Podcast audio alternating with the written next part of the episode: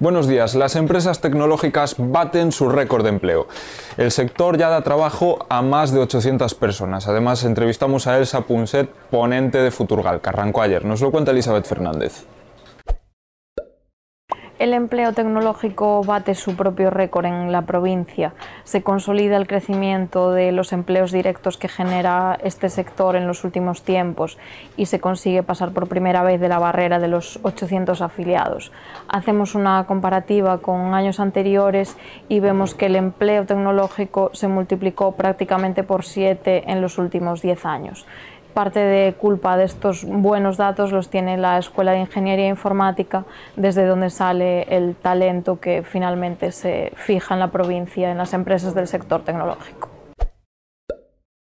El exconcejal de Seguridad Ciudadana Telmo Ucha acosó laboralmente a la jefa de policía local con el amparo del Consejo de Ourense. Eso es por lo menos lo que estima la sentencia conocida ayer, que también apunta a la participación del alcalde en algunos de estos actos de acoso. El Consejo ya anunció que recurrirá a la sentencia.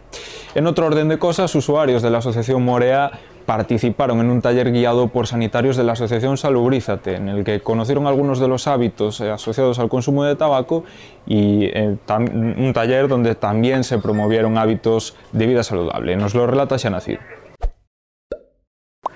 Así es, hablamos con la psiquiatra Sabel Armesto, una de las sanitarias que ayer guió el taller en la Fundación Morea.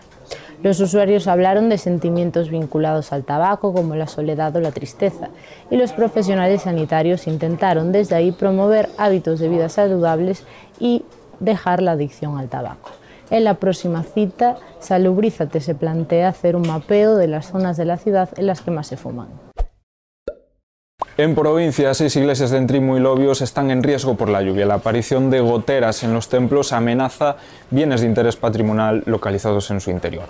Y en deportes analizamos al Lleida, próximo rival del Club Ourense Baloncesto, con el que se enfrentará el domingo y, en un acto que será central en la agenda deportiva del fin de semana que analizamos con todo lujo de detalles. Todos estos temas y muchos más los tienen en nuestra edición papel en nuestra página web, la región.es. Como siempre, gracias por estar ahí. Tengo un buen viernes.